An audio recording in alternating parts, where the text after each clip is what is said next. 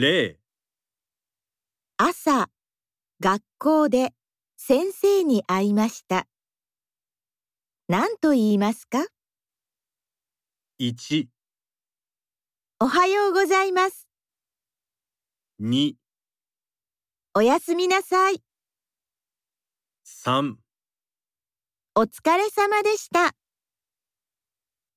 一番いいものは一番です。回答用紙の問題3の例のところを見てください。一番いいものは一番ですから。答えはこのように書きます。では、始めます。